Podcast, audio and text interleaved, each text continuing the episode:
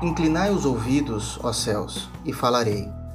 e ouça a terra as palavras da minha boca. Goteje a minha doutrina como a chuva, destile a minha palavra como o orvalho, como chuvisco sobre a relva e como gotas de água sobre a erva.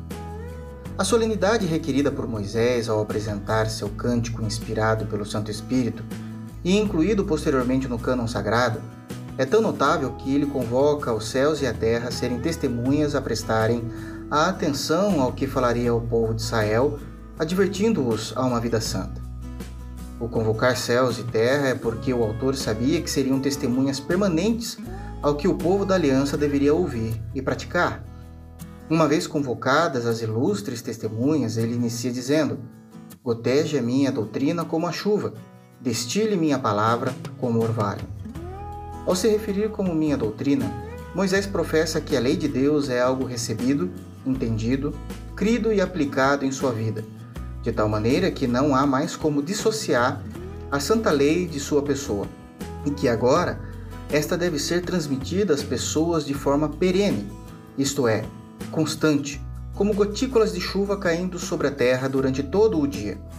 De forma mansa e tranquila, deve a palavra de Deus diariamente ser gotejada em nossos corações, trazendo a paz de Deus a almas cansadas, angustiadas, ansiosas e também trazendo a vida de Deus a nossa natureza ainda não totalmente redimida, nos orientando em tudo o que devemos ser e fazer.